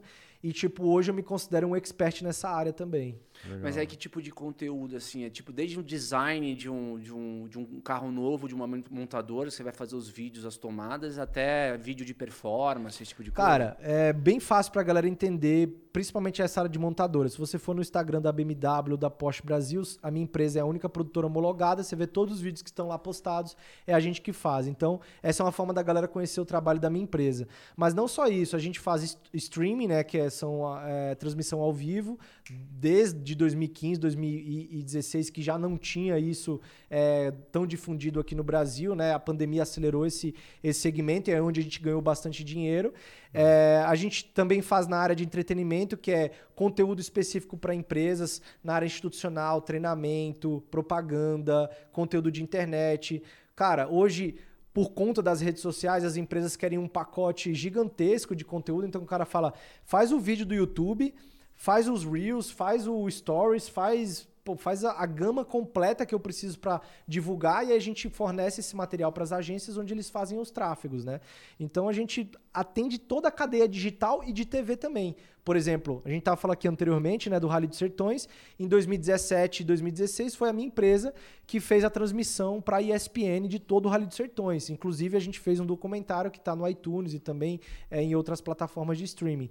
Então, cara, é essa gama gigante que a gente faz, sabe? Que legal, Marião. Dá pra, dá, dá pra combar. o Geiger que tinha que estar aqui hoje aqui, né? Porque pra pegar uhum. as experiências aqui e trazer pro Flow aqui. Vamos... E, eu, e, e, é, e, é, muito louco essas diferentes etapas da vida, né? Porque você, talvez como um piloto, você como empreendedora, um empresário, viveu uma etapa diferente da do piloto, mas é, também teve que tomar os riscos, né, uhum. cara? Sempre... E isso só deu certo, Diego, porque eu pensei lá atrás, em 2007, começar a investir. Por quê? Uma vez que eu decidi mudar de piloto para empresário, eu precisava de capital próprio para fundar a minha empresa. E aí? e aí eu tinha esse capital para começar, né? E, e, e, e foi fruto realmente de entender lidar com o dinheiro, cara. Porque se eu tivesse sido apenas um piloto e recebido ali o meu salário, o que eu tive, e simplesmente gastado e não tivesse poupado, comprado o carro do ano e tal, talvez eu ia ter o mesmo é, é, caminho que outros pilotos amigo, amigo meus tiveram, que tipo, cara, eu não tenho mais nada o que fazer, uhum. eu tenho que arrumar patrocínio e continuar correndo e vivendo desse dinheiro e todo ano arrumando emprego e todo ano arrumando emprego, Caramba. que é, cara, ter que correr para pagar as contas e Você tal. Você começa no negativo, né? O, começa é. no negativo no ano. Então, tipo, é. eu, tipo, eu pude escolher, velho. Quando eu voltei, eu falei, cara, eu gosto dessa área e vou tentar. E, e quando você fundou a tua empresa, é, você teve que mudar um pouco a rota daquilo que inicialmente você tinha imaginado que ela seria? Porque o mercado eventualmente pedia alguma coisa diferente? Como é que ah, foi com essa... certeza. Tipo, é, quando você é piloto, você tem muito autoconfiança, né? É, você precisa, porque senão você vai ser o primeiro perdedor quando botar o capacete. Então eu confiava muito no meu taco. E quando eu comecei a ser empresário, eu tinha essa mentalidade, falar, cara, eu sei fazer esse troço, eu sei liderar. Uhum. Mas o mercado corporativo é muito diferente do mercado é, automobilístico, porque no final das contas você se prepara muito, senta no carro e ali é muito você. Né? E quando você está numa empresa, depende de muitas pessoas, gestão, você precisa lidar com as pessoas, você precisa fazer o negócio funcionar, você precisa entender de um balanço patrimonial, de um DRE, de imposto, de tributação. Cara, é um mundo completamente à parte. E aí eu tomei a minha porrada de novo, que na época ali, 2015, 2016, a gente tava em auge da crise, eu tinha colocado meu capital e o negócio estava começando a apertar. Eu falei, cara, eu preciso adquirir conhecimento. Uhum. Então, cara, desde então fiz vários cursos, inclusive a, a G4, quando lançou, eu fiz gestão 4.0. Fui buscar conhecimento em cursos de empreendedorismo, de gestão de pessoas, de RH. Cara, o que eu já fiz de Para poder montar a empresa, né? Para poder conseguir gerir a empresa de uma gestão diferenciada, cara. Então, isso também foi, foi fruto de tipo autoconhecimento, né? Sim. Quantos, quantos funcionários vocês estão hoje? 50. 50, é, 50, 50 pessoas. Cara, e assim, olhando para o mercado financeiro, financeiro é aquela coisa, é justamente por causa disso que é interessante ter uma estratégia de investimento, porque a gente tende a pensar que a gente, cara, é por aqui que o mercado vai, é, é, aqui que é a minha certeza, isso aqui vai dar boa. Só que quando o mercado vira e, e, e, aquele analista que você talvez acompanhava na internet erra a mão, você percebe que você está sem plano B, né? E quem tem, quem tem só o plano A não tem nenhum. Não tem nenhum. Né? Cara, é assim, é. ó. É, ninguém ensina como ser empresário, velho. Isso é incrível. Pensa, ninguém ensina como ser empresário. Não existe é a escola. Vida que ensina, né, meu? é a vida, mas a gente tem que buscar conhecimento também. É a mesma coisa do mercado de investimento. Por que as empresas ligadas ao ramo financeiro tendem a dar tanto certo? Né? Uhum. Você vê todo esse ramo financeiro, Faria Lima, bancos e tudo mais, todo mundo que é na área de, de, de financeiro ou fintech tende a dar muito certo, porque a galera realmente sabe lidar com o dinheiro. Né? É. Aí depois aprender a parte de gestão, de alocação de pessoas e tudo mais, aí é um outros 500, né? É. O gestor também sabe gastar dinheiro. Exato. Mas geralmente as empresas na área financeira tendem a dar certo porque eles sabem lidar com o dinheiro. Eles sabem medir resultado, né? Colocar metas, saber como atingir essa meta e como usar essa meta para aumentar mais a empresa, né? Uhum. E eu uhum. acho que essa parte da área de investimentos, pelo menos na área financeira, me ajudou muito na minha área empresarial. Né? Tomei muita porrada na área de gestão, que eu tive que buscar conhecimento. Mas pelo menos na área financeira me ajudou muito, cara. Então, assim, eu acho que educação financeira, como a gente falou aqui, pô, não vai estudar na escola, eu acho fundamental, cara. Como programação hoje em dia é fundamental também, cara. A gente tá mudando, né? Talvez o emprego daqui dois anos nem exista hoje, velho. No nosso caso, eu acho que foi justamente o contrário, né? Como a gente entrou, saiu da universidade, foi direto para as grandes empresas, eu aprendi muito de gestão no início, só que não tinha grana. Aí depois que você vai crescendo, ocupando um cargo, outro ali, aí vai sobrando, você fala, caramba, que, que eu tô fazendo com isso aqui? Porque o início, cara, eu... É. Meu primeiro ano ali, Não, e é cara, legal era- essa visão de ter, tipo, a gestão gabaritada, mas aí com- com descontrole com o dinheiro, cara. Irmão, uma hora parou e aí foi onde você vai buscar conhecimento, exatamente, né? Equilibrar, né? A gente se, se vai, vai ajustando ali onde eu tô- o meu handicap, né? Isso aqui tá muito ruim, vou melhorando e vai Eu- Eu aprumando. posso até, curioso um pouco da minha história, porque eu tenho 15 anos de carreira na IBM e nesses 15 anos eu me tornei um especialista. Mas o especialista é como se fosse aquele cara que aperta a porca do pneu esquerdo do, do, do Fórmula 1. Aham. Entendeu? Mas assim, bem Detalhe. específico É o que- mesmo. é. Porque, cara, foi, É o que foi deixa a essa, manta em cima foi do essa pneu, né? forma Aquele- que eu consegui alavancar minha carreira e, de fato, entregar valor pro, pro negócio da empresa, né? Mas, por outro lado, eu sempre fui um cara muito generalista. Eu sempre gostei de ler. Eu fiz eh, metade de um curso de letras, né? Eu tive que parar porque fui transferido Fiz, e eu tal. é.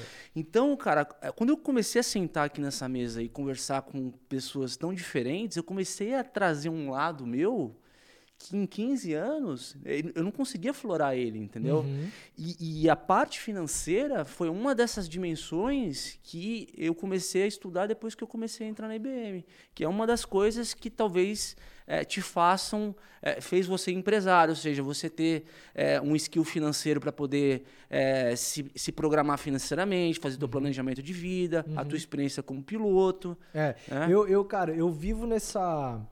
Eu vivo nessa, eh, nessa dificuldade de entender o que, que é melhor, e eu ainda não tenho a resposta, né? De se é importante a gente ser um generalista, né? Ou um cara muito específico. Porque muita gente fala, cara, você precisa ser muito bom em alguma coisa muito específico. Eu, sinceramente, fui como piloto. Hoje em dia eu não me considero em nada que eu faço muito, muito, muito bom, tipo, o melhor do, do- dos mundos. Mas eu sou um cara muito generalista. Se a gente sentar aqui para falar qualquer coisa, como eu já vivi muitas coisas, já falei, já estudei e, e já li muito, Sim. abordo, Fica- entendeu? fica e aí eu né? fico, fico nessa dúvida. O que, que é melhor, né, cara? Ser um puta cara muito bom em algo ou ser mais generalista, né? Eu, Não te- sei. eu- eu Mas- tenho um mas- palpite de é. que eu acho que o, a bola da vez talvez seja realmente o generalista. Não que o especialista vai ser eliminado, muito pelo contrário, né? a gente precisa de especialistas, mas acho que o especialista, e muitas vezes que eu vejo na empresa, ou é pela, por dois motivos, ou pela paixão em alguma coisa, está sempre explorando e consegue continuar aprendendo e se reinventando, né? Inclusive ensinando, né? Porque você aprende ensinando também ou muito acomodado. O cara virou especialista porque tá acomodado. Você, "Ah, eu sei disso, né? Aí quando muda alguma tecnologia, alguma coisa que afeta, aí lascou, né?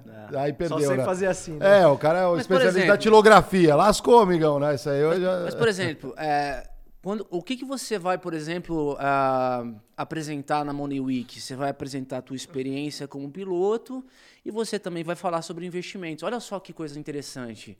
Isso é uma forma de você trazer a tua experiência como generalista para as pessoas, cara, aprenderem a investir melhor, por exemplo, né? Mais ou menos isso que você vai fazer na Money Week, É, né? óbvio, eu acho que a mensagem que passa, cara, é tipo assim, pô, um piloto não tem nada a ver, velho. É um atleta, o cara tá falando de investimento com tanta, é, com tanta bagagem, né? Então, eu comecei a aprender como todo mundo pode começar a aprender, entendeu? Então, assim, hoje eu gosto muito dessa área porque eu me apaixonei.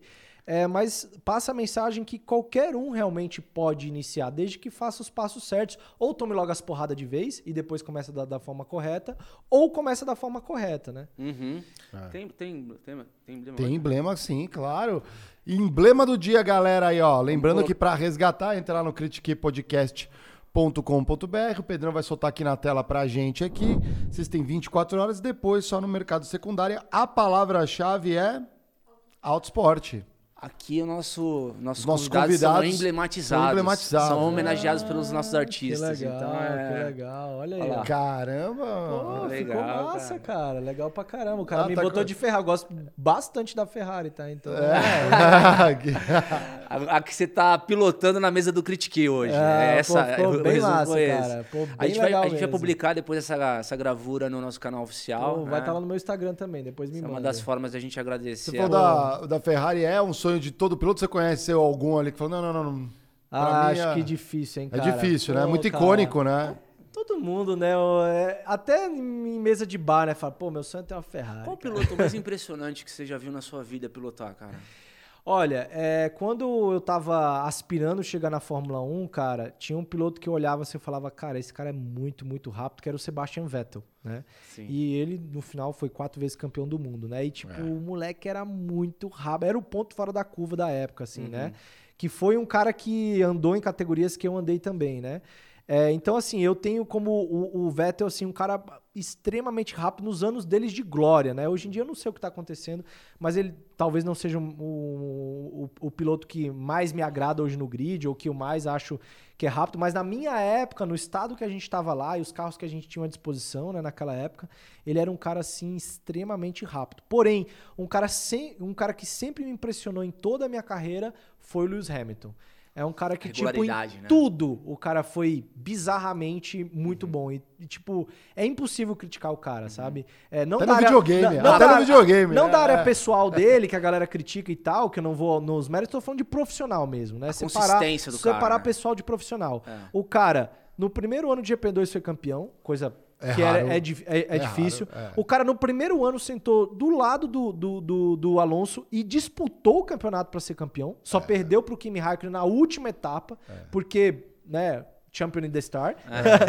É, e, e, e depois, cara, vem numa sucessão de campeonatos e vitórias bizarro, cara. Bizarro. E bateu todos os números, né? O cara É. bateu todos os números. Todos os É, anteriores, é, né? é, e, e e bateu o, o Schumacher também. Então, o que, que eu vou falar do cara, né, Mas velho? é por isso que a gente presencia hoje uma época da Fórmula 1 especialmente interessante, cara. Porque o Verstappen, eu gosto do Verstappen porque ele passa aquela imagem de louco, tá Sim, ligado? sim. Tá ligado? O cara Tipo, que é fechou louco. a viseira, pode ser a mãe. É. né?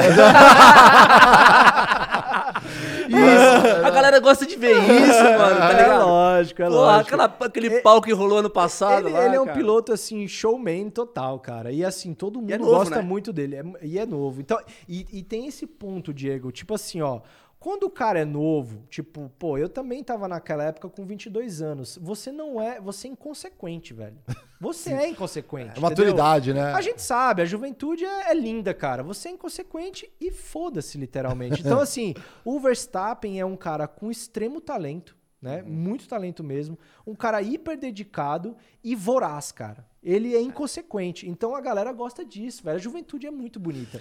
E quando você chega aos 30, 35, você pensa duas vezes, cara. Não Sim. tem como falar que não, mas você pensa duas vezes. Sim, entendeu? sim. É uma briga de perfis, né? É, o, curiosidade, né? Você sente um pouco também, estando aqui no Brasil, como empresa que atende o mercado automobilístico, um pouco dessa briga entre as montadoras? Ah, pelo menos no mercado nacional, porque a gente viu recentemente montadoras saindo do país, a exemplo a Ford, e outras aí ganhando corpo, os chineses principalmente, aí vindo e se instalando e tudo mais. Você, você é um termômetro, a empresa é um termômetro desse mercado? Cara, tem muita briga de, de montadora, é, porque antigamente a gente tinha praticamente um oligopólio no Brasil, a gente tinha Volkswagen quatro, e né? Chevrolet Ford, sei lá, ou Volkswagen É, e Chevrolet, é. né? E aí outras montadoras foram entrando no, no, para dividir esse bolo, né? E esse bolo ele é o mesmo tamanho, né? A população não cresce tão rápido assim, ou o poder aquisitivo não cresce tão rápido assim. E é o mesmo bolo, elas foram se fatiando, e aí chegou uma hora, cara, que até o mercado premium começou a brigar também, né? É, a gente viu, por exemplo, numa época não tão distante, é, a Audi lançando a A3 com banco de tecido. Aí você fala, pô, se a gente Pô. tem um carro premium lançando banco de tecido pra estar nos 90 e poucos mil ali pra brigar com o Cruise, o negócio tá feio, velho. Entendeu? Então, assim, tem muita competição. Eles tentam lançar produtos muito páreos com outras montadoras pra disputar no preço, pra disputar na cavalaria, pra disputar no, no, no equipamento que tem dentro. Eles ficam olhando o- os outros é, players um cara lança uma linha de, de, de financiamento diferente, o cara vai lá e rebate essa linha, o cara lança a, a- garantia, o cara vai lá e dá a garantia, e eles ficam criticando um outro, falam, pô, o cara deu cinco anos de garantia lá, cara, pô, é... é-" Aí o cara vai lá, cinco anos de garantia. Então, cara, é, é uma briga assim, e aí entraram os carros chineses agora, né? É, a Caoa é uma, uma grande empresa no Brasil que fez o nome da Hyundai, né? Pegou um carro Aham. coreano, trouxe para uma engenharia brasileira, fez o carro brilhar no Brasil. O HB20 foi o carro mais vendido do Brasil, cara. É. Contra Gol, Fiat, tudo mais. né, cara? e agora eles vieram com a Caoa Sherry, cara. Então aí com, é, com carros de 170 a 180 mil, entregando carros, entregando tecnologia e, e- e- e qualidade de carros de 300 mil reais. E aí os caras de 300 falam, caraca, velho, agora eu vou ter que colocar a câmera de ré, vou ter que colocar isso, vou ter que colocar assim. É no acessório, já né? tem linha elétrica, já tem, essa- Que é o capitalismo, cara. É concorrência e hoje as montadoras estão vivendo o que a gente chama de concorrência plena, que é margens estreitando, uma variedade de pessoas no mesmo, dividindo o mesmo bolo e, cara, quem for mais eficiente vai ganhar essa corrida. É, tem os, os carros, obviamente, acompanham a inflação, mas você tem a própria inflação do mercado ali, né? O que eu acho interessante é. Acho que muito do que a gente tem visto nos preços dos carros hoje tem a ver com muito componente importado. A gente não tem tecnologia toda desenvolvida no país para poder Tem, baratear. tem muita coisa, Então aí, tem, aí você tem um preço Você tem um alto. componente dos, dos fios condutores, que isso não é É. mais novidade. Então, assim, inclusive, só pra vocês saberem, né? é, a Porsche, ela produzia toda a parte de wire dela, de, de fios, na Ucrânia. E Eles tinham uma base lá. O que, é que os caras fizeram, velho? Isso é muito legal também dessas grandes empresas. Eles chegaram e falaram, galera, é o seguinte, a gente entende que tá acontecendo a guerra, tal e tal. A gente vai fazer o seguinte, vamos comprar a empresa de vocês, traz toda a tua mão de obra para a Alemanha, a gente vai montar uma fábrica para vocês aqui e vocês continuam produzindo para a gente, a gente faz todo o processo de, é, de como é que eles falam de é, pa- patriação, como é que fala de Ah, re- de... repatriação, Repatriação, né? É, de, de mudar de país e tudo É. mais. Cara, eles trouxeram 150 funcionários da Ucrânia, montaram uma empresa, né? expatriaram, Expatriaram, f- fizeram uma empresa na, na, na Alemanha para atender a Alemanha e tiraram essa galera da guerra. então, assim, foi muito legal a atitude deles. Então, assim, cara, por conta disso, né? Fio condutor, é, é, ligas de metais, pô, um, um Porsche hoje tem 40 ligas de metais diferentes, os caras usam fibra de carbono, titânio, alumínio, alumínio forjado, tem diferentes É. metais ali que a gente usa, e tudo isso bombou, Sim. né, cara? Ficou muito caro. Então, Não, esse mercado de engenharia caro. de, de materiais aí extremamente... é, Tecnológico, né, cara? Tecnológico, É né? bizarro. R&D Tem dessa alguma coisa que é- parou assim, não tem tanta inovação? Sei lá, pneus? Ainda tem? Cara, muito- pneu é uma coisa que a galera coloca assim. A gente tava fazendo, eu tava fazendo, a minha empresa tava fazendo um Aham. evento pra Bridgestone esses dias, né? E a tecnologia que vai em pneu é bizarra também, cara. É, ela já foi. ela- mas continua ainda. Continua, cara, Cara, continua, é muito continua. louco, é, é isso é muito muito louco. louco. A segurança de um pneu hoje é mil vezes melhor do que a gente. Mas a gente não vê, né, cara? A gente bota um pedaço de borracha, bota no carro e É, tal, né? acha que é assim, é simples É, e tudo, né? Eu, eu, como engenheiro mecânico, ainda o que sobrou da minha engenharia mecânica, eu vejo, às vezes, algum amigo, não, porque eu vou rebaixar, eu vou botar aquela roda, eu fico olhando assim, Aí eu você falo, fala, meu Deus, Meu irmão, cara, eu fico. Quantos caras muito inteligentes fizeram o cálculo pra aquela porra fazer curva de um jeito e tudo mais? Não, não, não, eu vou cortar as molas. Não. Tunar. não, É, não. É o que eu tu- falo, velho. A juventude é bonita demais. Cara. É. Os caras arriscam. Os galera- caras arriscam, velho. Fala, foda-se, vou baixar meu Foda-se, carro. é Ah, mas meu. vai perder a aderência. Meu irmão, eu tô pelo rolê, velho. Rolê. Depois no rolê eu vou colocar um escapamento aqui, meu. Vou dar uma acelerada, a vizinha lá do, do outro quarteirão Sim. vai ouvir, meu. Tem, tem uns entusiastas aqui no estúdio, a galera não tá vendo, mas gosta de áudio, sabe? Galera é tarada Já- por Aí carro. abre a, aí gosta de abrir a, a, a válvulazinha da turbininha só pra ficar aquele. E é eletrônico, Cara, né, a o Bia bagulho. puta É, pé de chumbo, velho. Pé de chumbo mesmo, meu. É, tem a Bia pé de ver, chumbo cara. aqui, ela é acelerada. Eu acho acelerada. que tem que ser, cara. É, como eu falo, né? A juventude é bonita demais. Tem que ser curtida. É, e, cara, é, deixa eu te fazer uma pergunta é, particular, assim, que eu sempre gosto de perguntar para os nossos convidados. É dada a tua carreira como piloto, como empresário, agora é, sendo um baita influenciador no mercado financeiro também. Qual é o tipo de conselho que você daria para o Razia agora, com toda a experiência que você tem, que você daria lá para o Razia que começou a pilotar? Se você pudesse conversar com ele hoje, o que, que você diria para ele de conselho? Puta, cara, que pergunta difícil, velho? Muito difícil. Até porque é, tudo que a gente faz na vida são processos naturais que lá na frente a gente vai ligando os pontos, né? Então, assim, se as pessoas me perguntam, você se arrepende de alguma coisa que você fez? Cara, zero.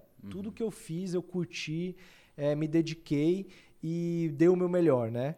Mas se eu tivesse que dar um conselho é, para mim lá pro passado, né? E assim, vou sendo um pouco crítico de mim mesmo, eu acho que assim, eu daria mais importância, né, para as oportunidades que eu tive desde criança. Então assim, às vezes, isso aí é natural de jovem, por isso que eu falo que jovem Uhum. é, é tão legal, né?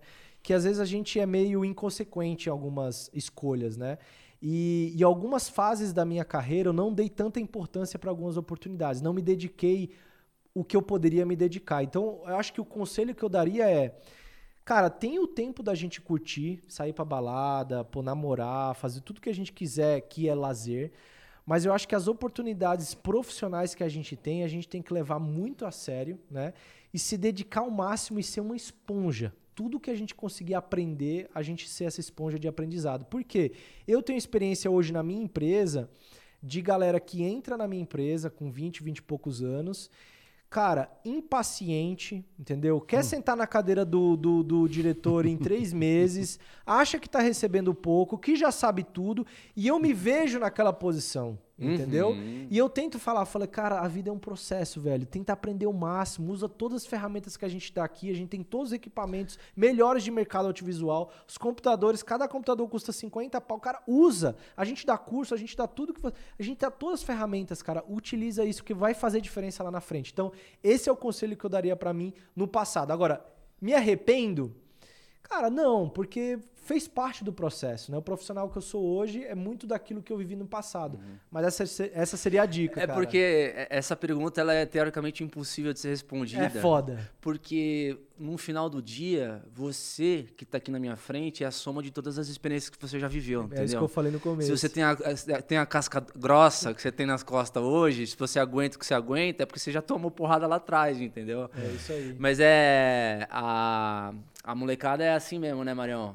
É, a gente teve a nossa fase também e. Todo mundo teve. Na cara. Money Week, como é que vai ser tua palestra? Você vai falar sobre o quê? A tua vida? Bem, sobre- vamos lá. A Ah. Money Week, como eu falei, né, é um evento. Hoje eu, eu, eu me sinto parte da EQ Investimentos, né? Eu, eu trabalho com eles diariamente, faço o canal de YouTube deles também, é, entrego conteúdo sobre finanças todos os, todas as semanas, né? Pelo menos dois vídeos por semana.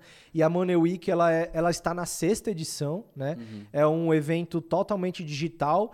O próximo será híbrido, né? Mas esse evento do dia 18 ao dia 22 de julho é totalmente digital. São vários painéis e eu participei de toda a construção desses vários painéis. A gente tem uma equipe de marketing lá, a gente criou esse comitê e todo mundo participou na construção eh, desse, desse evento. Então, assim, não só a minha palestra, né? não só o meu painel, mas, cara, eu participei de toda a construção. Então, essas trilhas que a gente chama de educação financeira, gestão de fundos, eh, mercado de capitais, investimentos alternativos, isso foi tudo uma construção de uma equipe super dedicada, querendo trazer conteúdo para essa galera.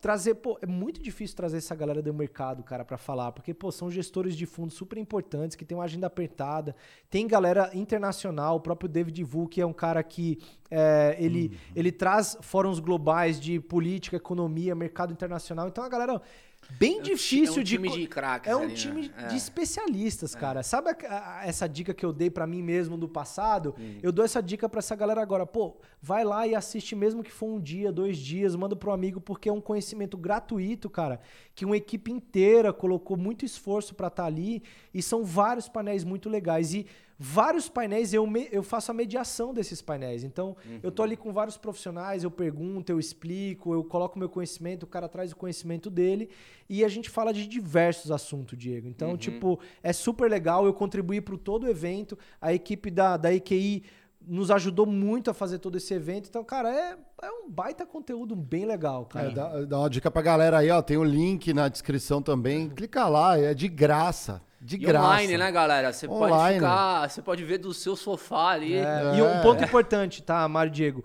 O evento ele é totalmente online, tá? Do dia 18 ao dia 22 de julho, mas você fala, pô, Razia, cara, viajei e cheguei dia 23 em casa. Não tem problema, galera. Se inscreva, porque o conteúdo vai ficar online durante um mês pós-evento. Então, você vai ter aquela oportunidade de assistir depois. Óbvio que quem tá ali vendo pela primeira, a vendo ao vivo, vai ter essa oportunidade momentânea de tirar dúvidas. Porque dentro da plataforma, você vai ter lá um, um commentary box lá que você vai poder perguntar e interagir com a- os painéis e os assessores da EQ Investimentos. Então, a oportunidade de estar online é a oportunidade de interagir. Às vezes você não entende um pouco de renda fixa, você vai poder perguntar lá na hora e você vai tirar essa dúvida. Óbvio, para quem vê depois, vai, vai restar aqueles que perguntaram. Então tem essa dica pro pessoal também, sabe? Sensacional. Legal. É, antes de eu passar a nossa bola de elástico aqui, eu tenho uma curiosidade. Assim, acho que- não sei se é, confere ou não. Tem um amigo grande, amigo Arnaldo, salve Arnaldo. Ele é paraguaio, morou comigo na época de República e tá na Alemanha. Legal. E aí ele fala que tem o dia especial em Nürburgring. Né, que tem todo um charme, né? Pô, ele Pô, tem- é, a- tem- é a mi- essa pista Cara, é assim, ó, mítica, melhor né? que ela, pelo menos no meu é videogame. é o- Pelo menos no meu videogame. No teu simulador, né? Não, mas tem- é, que ela tem duas pistas, né? A moderna e a antiga ali, que acho que é uns Isso. Mas olha 20 só, quilômetros, é sei importante lá, de a galera pista. saber. A moderna, ela conecta com a antiga. Então, quando tem corrida na antiga, eles passam pela moderna também. Sabia disso? Ah, eu achava que fechava uma e. Não, aí, ó. Isso é uma curiosidade que a galera não sabe. É, Nürburgring Quando- que é uns 20 quando- quilômetros da antiga, Quando né? tem a Por aí. corrida 24 horas de Nürburgring, que eu já participei também, você anda na pista antiga e passa pela nova também. Então a nova, ela faz parte da antiga. Ah. E aí tem um isso. dia que é liberado, a galera pode pegar o próprio é- carro. Aí é- eu vou, vou fazer é. um- uma propaganda aqui de Nürburgring. É. Pra você andar na pista, você pega um voo até Stuttgart ali, fica a 300 km de Nürburgring, Perto de Colônia ali, né? perto de É. Colônia e tal. Você vai pra Nürburgring e compra o ticket, cara. Custa 27 euros, né? Hoje deve estar caro pra caramba, né? Mas custa 27 euros, que na moeda deles não é cara. É, você pode fazer uma volta inteira, você não chega a cronometrar a volta, porque você não passa pela reta, mas você faz uma volta inteira e se você tiver apetite pra fazer mais uma volta, você vai lá, compra o ticket de novo, entra na fila e pau. Você pode ir todo dia da semana, cara. de te- acho que é de terça a sexta. Mas e o carro? Você isso pode. é, Mas o pessoal libera pro próprio Cara, carro, pega carro lá, aluga Eu não carro, poderia como- estar falando isso, Ah. mas você pode alugar um carro no aeroporto da Sixty, Europcar. Legal. O seguro não cobre, tá, pessoal? O seguro não cobre. se mas você rodar. pode pegar lá um Mustang e sentar a madeira, velho. Corta essa parte aqui. Não, não, não, é dica boa. Dica de brasileiro pra brasileiro, Mas, pô. por exemplo, vontade. tem uns passeios turísticos quando eu fui pra Itália, pra Panarello e dirigir uma Ferrari na pista de teste dos caras lá. Ah, né? sim. É, É, mas aí é outra- Aí, é. aí- aí dá pra fazer também, mas aí óbvio que o carro é assegurado e tudo É. mais. Se você alugar um carro no aeroporto e lá, o carro... O cara falou, bati o carro. Não tá bom, aonde? carro. Aonde? Em Você tá, você tá brasileirando a Alemanha, mas é uma dica aí... É, também não precisa. Toma cuidado. Pega, pega a orientação ali, qual que você pode dar uma É. ousada, porque lá tem uma curva, né, se não me engano, Tem, que a galera. tem várias, cara. Eu tava falando pro, pro Marcelo, que tá me acompanhando aqui, que lá tem uma, uma, uma parte que eles chamam de Flugplatz, né? Que é aer- aeroporto. Então é uma, é uma reta, uma curva, enfim, que, cara, o seu carro... Uma lombadinha. Ele é. dá uma... Uma rampadinha, sabe? Você sai do chão com o carro, é... Saber voltar, Porra, né? Igual, aí você, os dias de rally, né? Que você voava mais. Exatamente. Né? Mas na Alemanha, o que eu ia falar é o seguinte, cara. Nos meus simuladores, é, eu sempre gostei mais de Hockenheim do que... Hockenheim fica na Alemanha Sim, também, sim, né? também, Do que também. Nürburgring, É né? uma pista também muito... E eu tem a ach- antiga e a nova E eu também. achava sempre a pior a Suzuka, né? E eu não gostava de correr Imola, por causa do Senna. né? Ah, por Então, assim, memórias, é, memórias. Cara, memória. tem umas pistas muito legais das antigas. Hockenheim não é mais, não é mais utilizada é, por conta de um acordo lá da Alemanha. Agora eles utilizam Nürburgring, né? Que é Uhum. a Nürburgring nova. É, tem Suzuka, tem Spa-Francorchamps, que é uma, uma Ah, pista sim, né? Pô, sensacional. é, é. Que tá pra sair do calendário também. É, então, assim, Mônaco tem... meu, Mas dizem que a melhor é a nossa, né? É, Interlagos é, Interlagos. demais, cara. Interlagos porque é muito legal.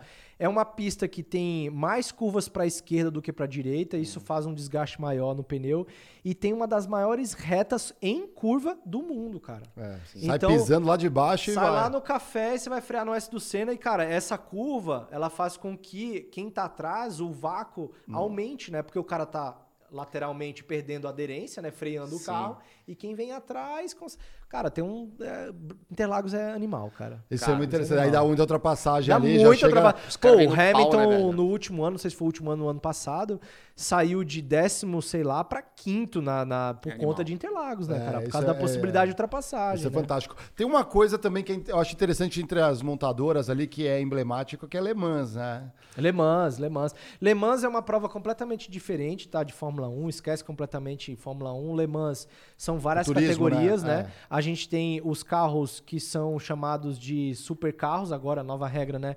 Que são carros é, protótipos, né? Eles são todos cobertos, assim, cobre também a, a cabeça do piloto e tal, que são protótipos dedicados a desenvolvimento de tecnologia híbrida, né? E elétrica.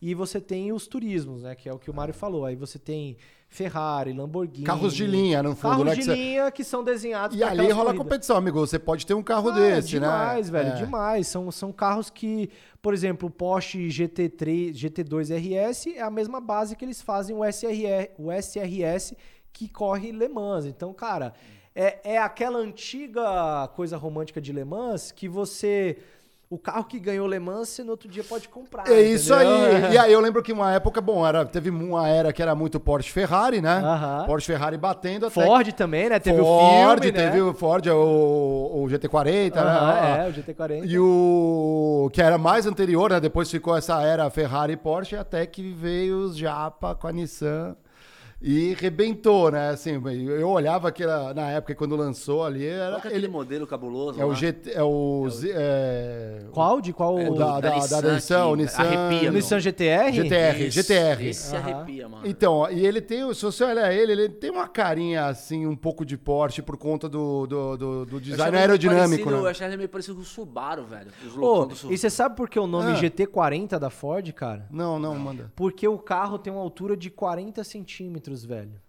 Aí você fala, pô, mas 40 é isso aqui. É, velho, você vai quase deitado no carro, é bizarro. Ah, sim. É, não, eu já vi. Eu ele já, é muito baixinho ele é muito. o carro, cara. Ele é tipo, sei lá, o tamanho dessa mesa aqui. É Abre velho. em canivete, é, né? É, Pô, GT40, o por causa de é- 40, 40 É centímetros. apertado, não sei, nunca Muito, dirigiu. cara. Você entrou, não? Todo já? carro Ah. de corrida é muito apertado, cara. muito Cara, apertado. A olha, posição, ela é um pouco desconfortável, mas depois que você acostuma, vai embora. É, cara. o teu amigo falou, não, quero se eu tiver um dia grana, eu vou comprar uma Lamborghini. Eu falo, amigo, você tem bunda pra andar na Lamborghini, cara? Porque é duro, É cara. Apertado, é difícil de entrar, difícil de sair, entendeu? Eu vi um vídeo de um, de um gordinho outro dia que ele tinha uma Ferrari, ele foi sair, velho, e ele não conseguia sair nunca mais, velho.